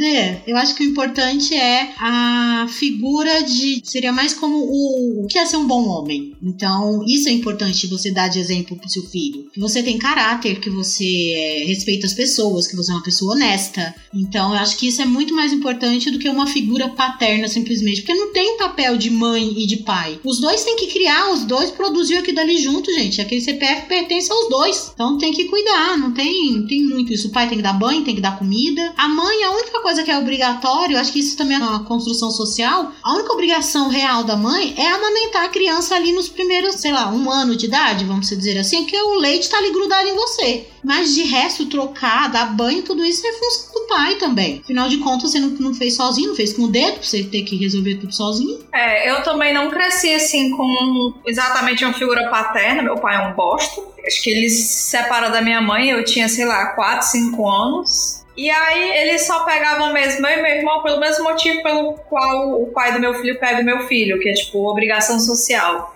Então, é tipo assim, o meu pai pegava eu e meu irmão e ia pra casa da minha avó, pra minha avó ficar cuidando. Ou então, se ele tivesse com a namorada nova, e ele sempre estava com a namorada nova, meu pai é aquele cara extremamente mulherengo, que sempre tá com, tipo, duas, três namoradas. Então, ele jogava a gente pra namorada. Nossa. Então, era, era assim, os únicos momentos em que meu pai era bom ou presente era porque ele queria se exibir, se pavonear para as peguetes dele. E aí, tipo, figura paterna do meu filho seria o Saulo, que tá comigo. Tanto que eu nunca ensinei ao Pedro a chamar o Saulo de pai, por exemplo. Mas quando ele era pequenininho, né, com seus três, seus dois, três anos, ele começou a chamar o Saulo de pai sozinho. Porque ele fazia aquilo que, por exemplo, você vê na TV que é para um pai fazer, né? Então o Saulo dava fazia justamente, ele fazia a divisão de tarefas comigo, inclusive de um filho que nem era dele. Mas ele sempre tratou o Pedro como filho dele, uhum. sabe? Desde o começo. Ele é, sempre foi louco pelo Saulo. E isso foi muito positivo na vida do Pedro. Porque o Saulo é uma pessoa incrível. Ele sempre foi uma pessoa muito incrível. Então, por exemplo, toda essa questão de divisão de tarefas, isso ele já chegou para mim, foi ele que me ensinou isso. Porque eu só tinha tido relacionamento posto. Tinha tido um monte de relacionamento abusivo até chegar nele. Então ele chegou para mim com um relacionamento saudável, como uma pessoa saudável, se apresentando de maneira saudável, para me ensinar como ter um, uma relação saudável ali. Então ele que fazia essa coisa, divisão, meu companheiro, meu parceiro. Então ele tava ali para tudo. E o Pedro sempre viu muito isso. Então, hoje em dia, o Pedro, apesar dele viver com os avós dele, o avô dele ser. O avô dele cresceu naquela geração de ele não sabe conversar. Uhum. Eu mal entendi, na verdade, as coisas que ele fala, porque ele fala meio que budejando sabe? Aquela coisa do Tem uns tios meus que são assim também. Né? Que eles falam pra dentro. Eu nunca entendi isso. Tipo, cara, você tem que ser tão másculo assim que você não pode nem falar. Você tem que falar pra dentro e os outros que se virem pra, pra entender. entender, né? Mas ele não conversou com o Pedro e tal. Então, e ele nunca nem ficava em casa. Ele trabalhava, chegava em casa, ia dormir e saía pra beber. Então ele não ficava em casa. Então o pai do meu filho também não tava lá. Então quem tava era o Saulo. E ele sempre foi uma figura extremamente positiva pro Pedro. Né? Como foi positivo para mim, ele foi positivo pro Pedro também. Então, ele sempre conversou com paciência com o Pedro, né? Tipo, ah, eu não sei, foi. Não tem muito como você explicar assim, né? Porque, tipo, é uma questão de convivência, sabe? Uhum. Eu sempre fui muito sozinha, sempre fui muito abandonada. Então, tipo, estar com o Saulo foi um outro universo para mim. Então, tipo, agora ali, pela primeira vez na minha vida, eu tinha um parceiro. E ele só eu, eu não precisava pedir, tipo, ah, bota o Pedro pra dormir, ah, e dá comida pro Pedro, ah, não sei o quê. Não, era Sim. natural. Entendeu? Tipo, simplesmente as coisas aconteciam do jeito que era para acontecer. Sim. É, não, é ótimo. Essa provocação, na verdade, é só porque eu imagino que quando você engravide, principalmente pela primeira vez, é, é um mundo novo que tá sabendo ali diante de você e você fica tipo assim, meu Deus, e agora, né? A maioria das pessoas que eu conheço, obviamente, são casais que estão tendo um filho. Então, é, mas a gente lê muitas coisas na internet do quanto o homem, na sua criação machista bosta, faz justamente isso, de abandonar a criança, de abandonar a mulher, apesar de morar com eles ainda, mas tipo assim, existe um muro ali que divide essas relações. E o quanto isso é horrível, né? E o quanto eu queria ouvir de vocês, mães, de verdade, como é que vocês enxergam isso. Não só matérias, não só pesquisa, eu queria que as pessoas ouvissem, né? para poder até talvez se acalmarem, né? Ver que, tipo assim, seu marido é um bosta, tá tudo bem. É, vai ser um caminho difícil, mas você vai conseguir. Tipo, dá para fazer isso, né? E talvez agora a gente tenha a chance de construir uma sociedade melhor com mulheres com essa visão, criando meninos para serem o marido que elas querem, né? Então acho que isso a gente consegue modificar. E a gente falou até agora, então, né, sobre o que vocês aprenderam com as crianças, né? Como foi essa experiência e como ela transformou a vida de vocês. Mas eu quero saber agora, olhando para trás, olhando a partir do momento que o bebê nasceu, o que que vocês assim consideram que foi o maior aprendizado que vocês tiveram com os filhos de vocês? Rapaz, o maior aprendizado, assim, é porque tem toda essa situação do Pedro, né, de ele ter sido, entre aspas, uma criança diferente desde cedo. Uhum. Né? Diferente daquilo que eu conhecia, diferente daquilo o que eu via na TV, daquilo que eu via nos livros, daquilo que eu via é, das pessoas sendo bebês ao meu redor, das pessoas né, com tinham filhos. Eu nunca tinha visto nenhum caso como o meu. Uhum. Você diria que você sofreu um pouco desse luto do filho perfeito que você falou do, no episódio passado? Mesmo que ao contrário? Eu acho que eu, na verdade, sofri o luto da mãe perfeita. como assim? Porque você. Eu, eu não sei, eu sempre quis ser mãe, sempre quis ter um, um filho, sabe? E o que eu idealizava pro meu filho foi exatamente o que eu tive, né? Tipo, o Pedro sempre foi uma criança muito sensível. Ele é sensível, ele é sensível às pessoas ao redor dele, sabe? Ele é uma criança carinhosa. Ele sempre foi aquela criança que, tipo, corria para mim e falava: "Mamãe, se agarrava em mim, sabe? E queria sentar para brincar comigo, e queria que eu sentasse com ele para assistir TV, assistir filminho. Ele queria que eu ficasse com ele, sabe? Ele queria a minha presença. E isso era a coisa que eu mais idealizei como mãe. O que eu quebrei foi o que eu esperava que eu ia ser como mãe e o que eu realmente fui e estou sendo como mãe. É totalmente diferente daquilo que eu imaginei. Tipo, eu não sei como é pra Lana, eu não sei como é que é pra outras mulheres, mas eu me imaginava uma mulher muito, assim, muito, uma mãe muito incrível, assim, sabe? Tipo, já sei fazer tudo, sabe? Você sabe fazer tudo. E aquela situação ali que vai acontecer com seu filho, você tá super preparada. E você não tá, sabe? Acontecem coisas que, tipo, eu pensei, mesmo sendo jovem, eu vou tirar de letra. Eu, ó, me garanto aqui, ó, vou tirar de letra ser mãe. E assim, a quebrada na minha cara até hoje não voltou, entendeu? a cara torta até hoje. É, que até hoje, quando eu penso, ok, quando acontecer certas situações com meu filho, eu vou saber lidar. E você descobre na hora que acontece que você não sei lidar, eu vou ter que fazer cara de paisagem e fingir que eu sei. É. Entendeu? Então, assim, eu quebrei muita coisa com meu filho, mas não foi sobre ele. Foi ele me ensinando que eu, na verdade, não sei de nada até hoje, assim. Sabe? Até coisas que as pessoas me perguntavam, tipo, ah, se o filho te perguntar isso, eu dizia, ah, eu vou responder isso aqui, ó, de boaça, sabe? E aí, quando aconteceu, ou meu filho me perguntou algo, eu fiquei, ah, e eu cometi vacilos em relação a isso, inclusive, né? Tipo, a psicóloga antiga dele, ela chegou para mim uma vez para conversar, ela pediu pra conversar comigo e tal. Ela disse: Então, existe uma coisa chamada explicar demais.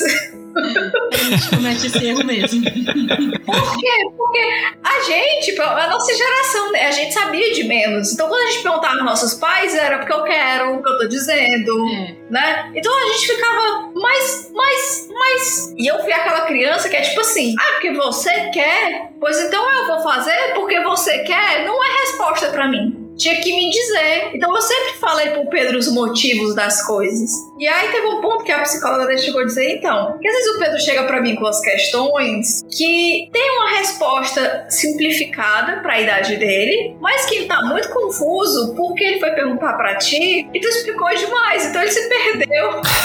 e ele não tá entendendo o que tá acontecendo. Eu fiquei.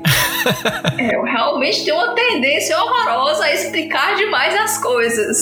Inclusive o meu filho. Então eu aprendi a tipo, ele me fazer uma pergunta e eu parar primeiro para pensar até onde eu posso contar ele. Então isso ficou um pouco complicado para mim, porque eu sou aquela pessoa né, do oversharing, né? Eu, eu, eu falo demais, eu conto demais. Então eu fiquei eu tenho que saber até onde contar. E aí o pior que meu filho é muito curioso. Então, ele é aquela criança que se eu não conto a coisa para ele toda, ele sabe que eu não tô contando tudo para ele. Aí ele fica, você tá deixando me contar as coisas. Eu quero saber, eu digo, se você estiver um pouco mais velho, eu explico melhor. Aí ele espera passar uns 5 minutos aí, e agora? Eu já estou velho o suficiente. deixa de ser ridículo, menino.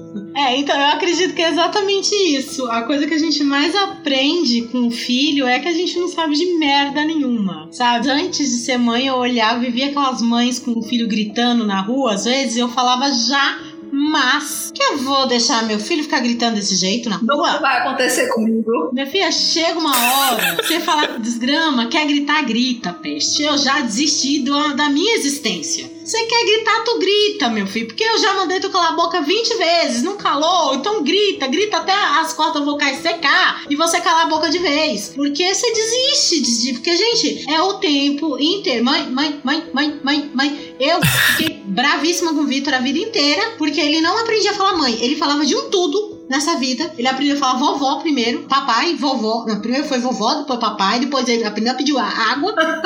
e depois ele vai aprender a falar mãe. Quer dizer. Pede pra água que você aprendeu o nome dela primeiro. Entendeu? Ele prefere a minha mãe, o meu marido e a água do que a própria mãe. Então, assim, né? Só que depois que ele aprendeu a falar mãe, só Deus na causa.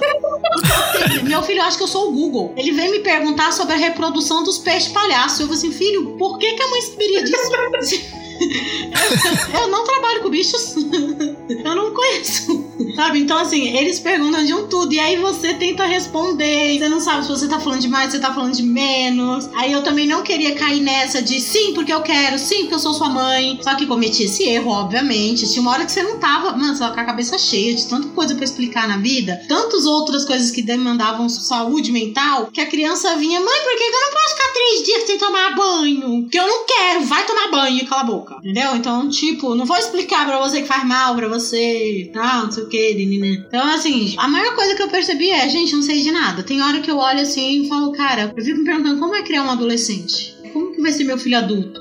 Como que vai ser quando ele tiver um filho? Se ele tiver um filho? E se ele não tiver esse filho? E como que eu vou explicar para ele o que é ser um ser humano? Sabe, as perdas na vida. Nossa, tem muita questão que a gente acha que sabe, principalmente na nossa idade que a gente engravidou, a gente se acha dona do mundo. Se acha a inteligente, a diferentona, a mulher foda, porque você olha para trás e fala: "Nossa, como minha mãe é burra". E você olha pra frente e fala, nossa, como eu sou muito mais esperta que ela. É que assim, a sua criação foi um pouco diferente da minha. A minha eu já tive o oposto da sua mãe. A minha mãe já era assim. Quando eu falo minha mãe é incrível, gente, eu não tenho como dizer menos que isso. Se qualquer pessoa que conheça minha mãe é completamente apaixonada por ela, porque a véia é doida, virada no giraia, mas ela é uma pessoa incrível. Ela tira a roupa dela se ela estiver com menos frio que você, sabe? Então, assim, ela é um amor de pessoa, mas também, filha, quando ela quer ser ruim, só Deus na vida. Quando alguém morre pra ela, morre mesmo sabe? Ah, não quero nem saber de fulano que morra, pois é assim que minha mãe vai te tratar, como um defunto. Então, assim, ela me cuidou muito, me deu muita atenção e ela me deu muita liberdade. E eu queria isso pro Vitor porque eu via muito as outras pessoas não tendo liberdade. Então, o que eu mais queria dar para ele é poder de escolha, que ele escolhesse o caminho dele. Se ele quisesse vestir de menina, se vestia. Se ele quisesse, na época, né, se ele escolhesse ser gay, ele poderia ser. O que ele quisesse, que eu ia estar ali para apoiar. Porque eu sempre ouvia muito dos meus amigos que faltou o apoio da família. Que teria sido muito mais fácil se a família apoiasse. Que, sabe, encontrou o apoio nos amigos e não na família. Eu falei assim, eu não quero ser essa mãe. Não é isso que eu quero para mim. Eu tive tanto apoio a minha vida inteira. Minha mãe me apoia até hoje. Eu fiz escolhas recentemente que minha mãe me apoiou 100%. E olha que eu tenho 35 anos. Então, assim, a minha mãe é minha, minha base para tudo. Eu quero ser a base do meu filho para tudo. Então, eu não sabia como que era a reprodução do, do peixe palhaço, mas eu ia pesquisar e ia dar uma resposta para ele, nem que fosse uma resposta simplificada por eu não saber, mas alguma coisa eu tinha que responder. Ou eu falava, filha, mãe não sabe. Eu vou pesquisar, vou descobrir e te conto como é. Então, assim, eu acho que essa foi a principal aprendizado. Eu não sei de nada. Eu aprendo a cada dia com ele e a gente vai aprendendo aos pouquinhos, porque eles não vêm com uma bula onde vai escrever ali, ó, de 0 a 6 meses é assim, de 6 a 1 é assim. Não. Tem cada criança é uma criança. Eu não tenho um segundo filho, mas toda mãe que eu conheço que tem um segundo filho fala isso pra mim. Primeiro filho é uma coisa, segundo filho é outra coisa totalmente diferente. Então não tem como explicar. A gente aprende com eles e aprende a amar. Eu acho que uma coisa que eu aprendi muito mais do que não saber de nada, eu acho que foi o que era realmente amar. Porque a gente tem uma noção quando a gente ama outra pessoa, porque eu amava muito a minha mãe. Até hoje eu não consigo me enxergar sem ela. Eu amava muito a minha irmã, porque era com quem eu cuidava, quem estava ali pertinho de mim. Mas depois que nasce porque até na barriga a gente ainda é meio assim e tal. Mas no dia que o Vitor nasceu, que ele estava chorando, que o médico tirou de dentro de mim, que ele estava chorando, chorando, chorando. Na hora que ele colocou perto de mim, o Vitor parou de chorar e deu aquele suspiro de tipo, ah, eu tô seguro, e segurou no meu dedo, e eu olhei aquela mãozinha e eu falei, cara, é a sensação mais incrível da sua vida. Você nunca mais consegue ser a mesma pessoa. Ali eu mudei a Lana prepotente, arrogante, que se achava inteligente, que se achava esperta, que se achava tudo por uma Lana e fala: Cara, eu tenho que manter ele vivo, eu tenho que estar tá bem, eu tenho que me manter viva, eu tenho que ser alguém, eu tenho que ter um trabalho bom, eu preciso estudar para ter um trabalho bom. E aí você começa a vir um monte de coisa na sua cabeça, porque é o maior amor que você sente. Não, não que seja o único amor, não que seja o amor mais importante da sua vida, né? Mas é um amor que não tem comparação com o outro. Não, não adianta. O pessoal brinca de, de mãe de pet, sabe? Óbvio, você ama seus bichinhos, isso não tem nem como dizer que não. A gente é completamente apaixonado por eles. Mas o amor de mãe é diferente. E não só a mãe que pare, tá? Óbvio, quando você pega alguém para criar, para cuidar, para dar carinho, aquele é o maior amor do mundo que você vai sentir. Você não consegue comparar aquele amor com o outro. Então, amar, eu acho que foi o maior aprendizado que eu tive com meu filho. Sim. Alguém tá chorando. ele é, tá vendo? Tem vontade de apertar ele. Oh, meu Deus! Né? É, é, é bem por aí mesmo. É bem por aí mesmo. Ó, e falar um negócio. Quando, antes de eu ter filho, eu ficava puta com as mães do Instagram. Na época não era Instagram, era Facebook. Que postava 24 horas sobre os filhos. Mano. Ai, cara, não tem como, velho. É tão bonitinho. Eu dizia, eu não vou postar nenhuma foto do Pedro nas redes sociais, porque é que é pedófilos, quê, desconhecidos vendo meu filho. Criança dá um peido, você. Não, uma coisa que a gente tem que falar sobre maternidade que é ridículo. Você fica feliz com cocô, que é um absurdo na nossa vida. Quando a criança faz cocô, isso, eu aprendi isso. A ficar feliz com cocô. Olha só que maravilha. Quando cagava era tão bom, oh, meu Deus, tá saudável. Ai, graças a Deus, cagou. Cagou, ó, cagou um monte hoje. Eita, felicidade grande da filha. É, viu? É, gente, é. Quando a gente fala que amor de mãe é. É um amor incondicional. É óbvio, tem um monte de mães que não são mães, né? Que são pessoas que pariram alguém. Mas é muito foda. É quando a gente entende o que é ter um ser que depende de você, você fica completamente alucinado. Né? E tem uma coisa que a Lana também falou que é, é muito importante a gente lembrar sempre, é que amor é um- uma opção, entendeu? Então existem realmente mulheres que elas não nasceram para ser mãe, elas não optaram por ser mães, elas se sentem obrigadas pela sociedade, né, a serem mães. Não ser completa. Exatamente. Ah, Então, assim, uma das coisas que eu sempre fico feliz é quando eu chego alguma amiga minha que diz, tipo, ah, não, eu não, nunca quis ser mãe, não quero ser mãe. Tipo, a minha irmã, minhas duas irmãs, na verdade, que são dois os amores da minha vida. Tipo, ambas já disseram, eu não tenho interesse em ser mãe. A minha irmã, ela é tipo assim, a Sara, que eu tenho a Sara e a Júlia. Aí a Sara, ela é tipo assim, ela é mãe de pet mesmo. Ela tem dois Dachshund Hound, tem dois gatos, eu digo que são os meus sobrinhos, entendeu? E ela já disse, não tem interesse em gravidez. Vixe, quando é uma pessoa que tava grávida, recentemente aquela pessoa, que ela, meu Deus, não quero, não quero abortar essa criança agora, não quero ser mãe. Aí não, era só um cisto hemorrágico. Menos mal, dá menos trabalho pra sair. Tipo isso. Estourou, saiu. Besteira. Bom, ouvinte, esse foi o primeiro episódio que a gente falou aqui com mães, né? Falando um pouquinho desse recorte de criação meninos. Obviamente, eu não vou encerrar esse episódio com um discurso, porque quem sou eu pra falar alguma coisa depois que pessoas gabaritadas, né, já deram as suas opiniões. Mas o que eu quero dizer pra você é, como produtor de conteúdo, de novo, eu vou repetir, você deve pensar que porcaria é essa que você tá fazendo? Pelo amor de Deus, falando de mãe, tipo, assim, a gente é viado, a gente não, né, não, não pare, não tem. Aqui, a gente tá tendo a chance de olhar um pouquinho, né, nesse mês de maio, para as pessoas que vieram antes da gente, para as pessoas que ensinaram a gente, às vezes, a ser quem somos. Eu acho que a maior lição desse episódio é olhar para mães enxergar elas como humanas, como pessoas como a gente, como eu e você, que fazem merda na vida, depois vão pra dentro do quarto e pensam que que foi que eu fiz e que que eu vou passar, tipo, sabe? Como que eu vou corrigir isso agora pra não parecer que eu tô errada, né? E Como que a gente faz isso? Porque a gente veio dessa criação do tipo de mães não erram, mães são perfeitas, mães são seres celestiais que Deus colocou na terra, tipo, e não, né? Humanas, como nós. E é por isso que eu queria fazer esse episódio, pra gente contar um pouquinho de como criar uma pessoa é difícil. Como fazer as pessoas olharem pro mundo do jeito que ele tá e querer fazer melhor, querer não manter o que tá por aí, é difícil, porque a gente comparou aqui nossos pais, as criações que deram pra gente, um monte de coisa que hoje em dia a gente olha pra trás e pensa, por que Deus? E a gente tem a chance de fazer diferente. E a única forma da gente fazer diferente, de fazer esse mundo evoluir, é isso. É ensinando pros filhos aquilo que a gente queria ter aprendido Exatamente. e que a vida ensinou. Só que a vida ensina duro, né? A gente não quer que os nossos filhos passem por isso. Tô certo, mães? Tá. Infelizmente, a gente tenta impedir que as coisas ruins aconteçam com eles. Se a gente pudesse, a gente blindava. Mas tem coisa que não depende da gente. Infelizmente, a gente não é eterna e nem tá ali o tempo todo e eles precisam aprender a cair e se levantar sozinhos. Nossa, a vontade de botar os filhos na caixinha e dizer nada, ninguém vai fazer mal a esta criança. Pelo amor de Botar embaixo do sovaco, assim, ó, e guardar.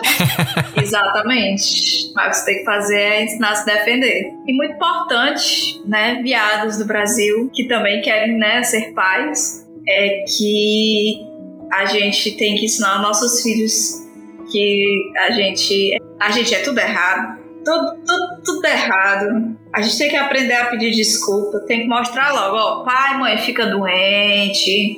Talvez, né, o papai ou a mamãe tenha transtornos mentais, porque a nossa geração, assim, ó. A gente veio gabaritado. Uhum. Entendeu? Assim que meu filho teve idade, sentei com ele e disse: Meu filho, mamãe tem depressão, mamãe tem Uhum. transtorno de ansiedade, entendeu? né? Mamãe tem fibromialgia, que é uma doença. Não sei, eu tenho não, mas eu sei que é. É, então assim, vai ter dias que você vai estar aqui com a mamãe, a mamãe não vai levantar da cama. Por nada. Não tem nem como. E, e é isso. É literalmente essa frase. E como diria a minha ex pro filho dela, que foi muito maravilhoso, que ela olhou pro filho dela que queria que queria pegar. Ele tinha um ano e pouco, aí ele queria pegar um ovo quente do prato. Aí ela disse: tá quente, não pega. Quando ela repetiu a segunda vez, ela não repetiu a terceira, disse: tá quente, não pega. Aí ele esticou de novo a mão, ela ficou só olhando. Aí ele pegou e fez: ai, ai, ela é, tá quente, né? Não quer aprender com a mãe? A vida ensina. E dói muito mais. Exatamente. Se joga.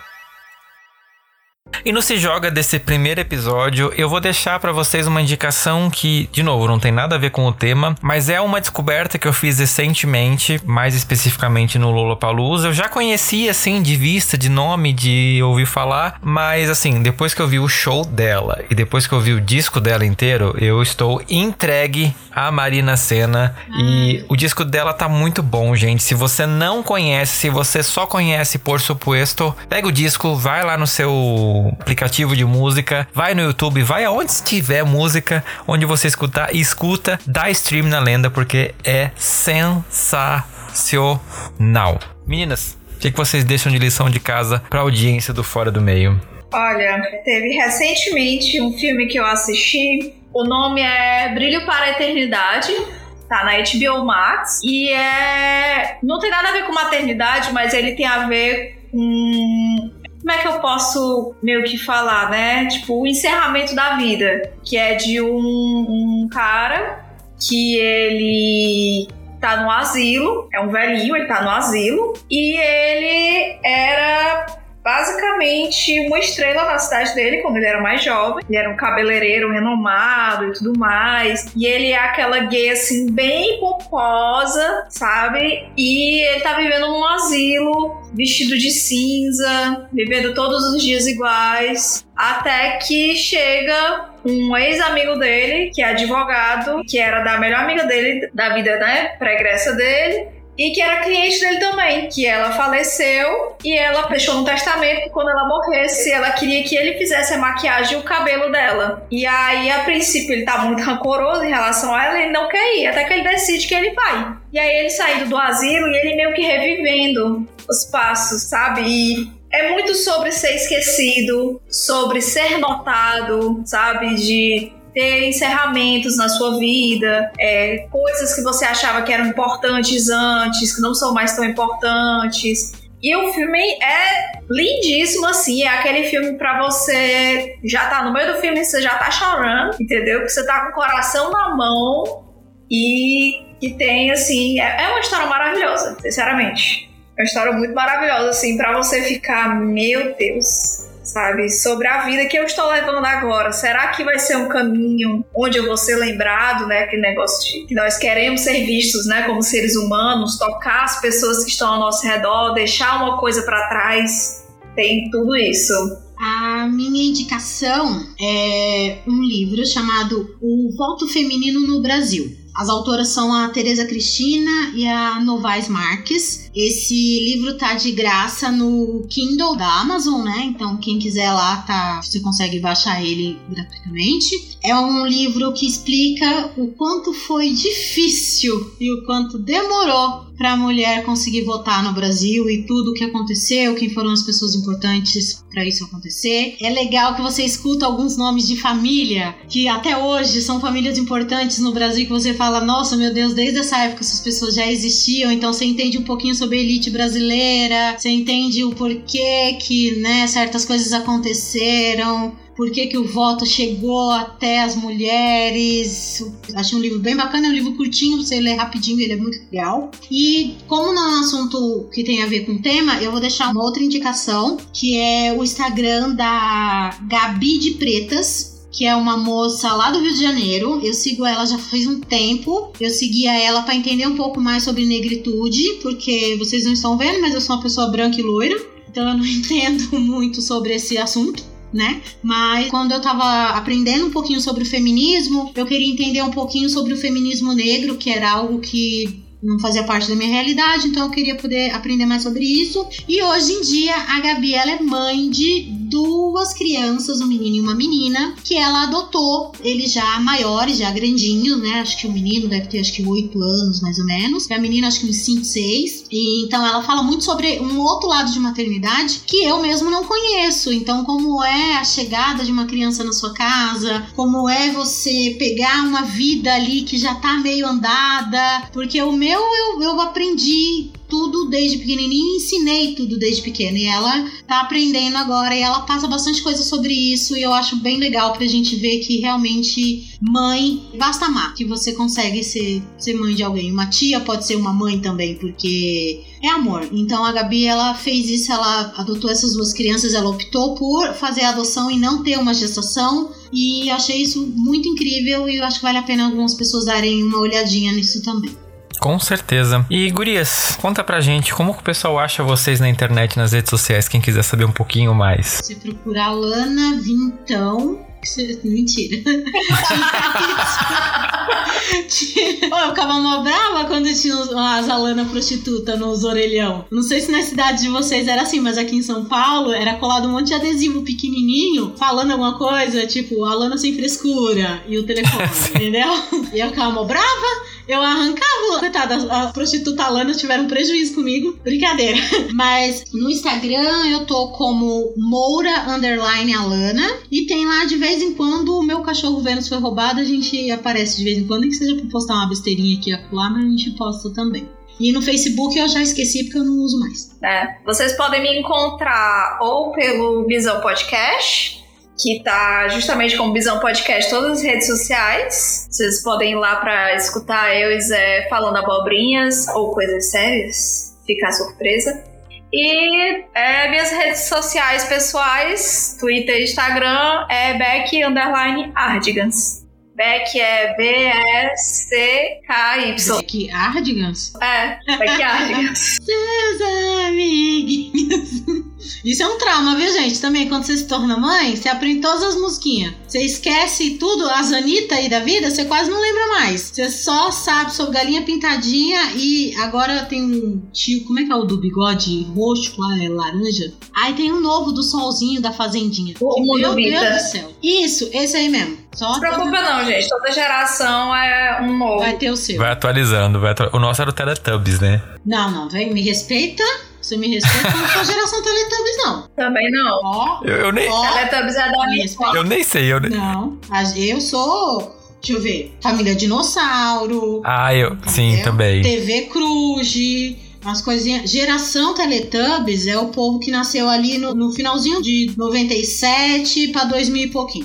Ah, mas o Cruz é dessa época também, não é? Eu já era o meu Não, mas grandinho. eu já era 97 adolescente nessa época. A gente já era adolescente na TV Cruz. Pré-adolescente. Sim. Lá, criancinha, a gente assistia TV Cultura, que era a única coisa que sobrava. O mundo de Bigman, maravilhoso. Mundo de Bigman. Exatamente. Essas crianças de hoje em dia nunca mais vão ver o que é o O que Bigman. eles têm é o que é um rato gigante falando merda. Por isso que a gente é assim do jeito que nós é. Eles têm o quê? Marte ataque. Eu não sei o que é isso. Aquele que, tipo, vamos aprender a fazer uma mesinha.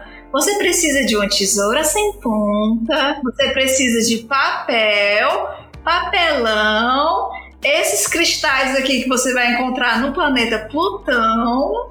que maravilha. Bom, gente, e se você ainda não segue o Fora do Meio, vai lá no nosso Instagram, no Fora do Meio Podcast, ou no nosso Twitter, arroba Fora do Meio Pod. Manda uma mensagem pra gente falando como foi essa relação com a sua mãe. O que, que você aprendeu com ela? O que, que ela aprendeu com você? Pro Fora do Meio Podcast, arroba gmail.com. E antes da gente encerrar esse episódio, eu quero agradecer você que ouviu até aqui, né? Você, por acaso, que nunca ouviu o Fora do Meio, né? Que caiu nesse hétero bait que eu estou brincando. Eu quero te convidar a conhecer o Fora do Meio Podcast, a dar uma olhadinha nos episódios que a gente já lançou e a conhecer um pouquinho mais da diversidade. Porque assim como você não faz ideia da personalidade dessa criança que nasceu e que você tem a responsabilidade de fazer um cidadão de bem, você não sabe também qual vai ser a sexualidade dela, como ela vai lidar com o mundo, quais preconceitos ela pode ter. Então, você se desconstruindo você tem a chance de criar um ser humano melhor e, consequentemente, um mundo melhor. E eu quero mandar um beijo mega especial pro Anderson da Silva, pra Denise Mendes e pro Diego, que são os patrocinadores do Fora do Meio. Sem esse apoio de vocês, esse podcast dificilmente existiria. E eu quero te convidar, você que está ouvindo e gosta muito do trabalho que eu faço aqui no Fora do Meio, a contribuir com a gente mensalmente através das plataformas de assinatura do podcast que estão aqui na descrição do episódio. Com valores a partir de um real por mês, você me ajuda a manter esse podcast no ar, garantindo que eu tenho os recursos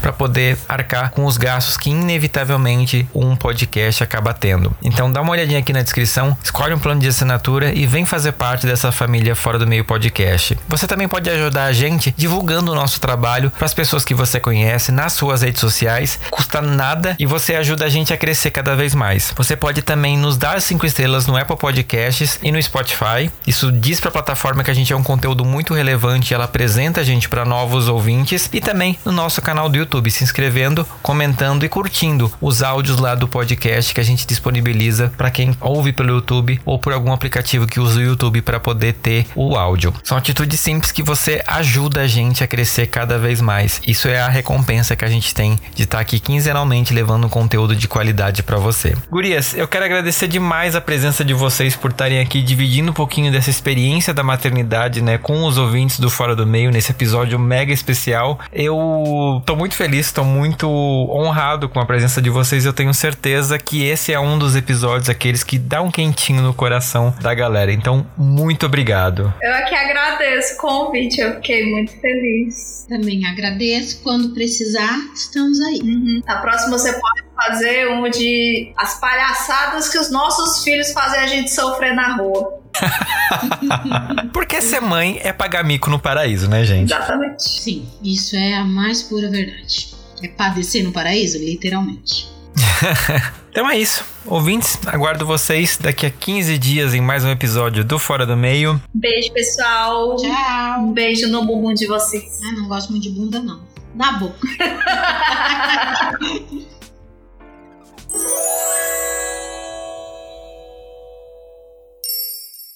Este podcast faz parte da Podcast. Conheça os demais programas da rede acessando podcast.com.br.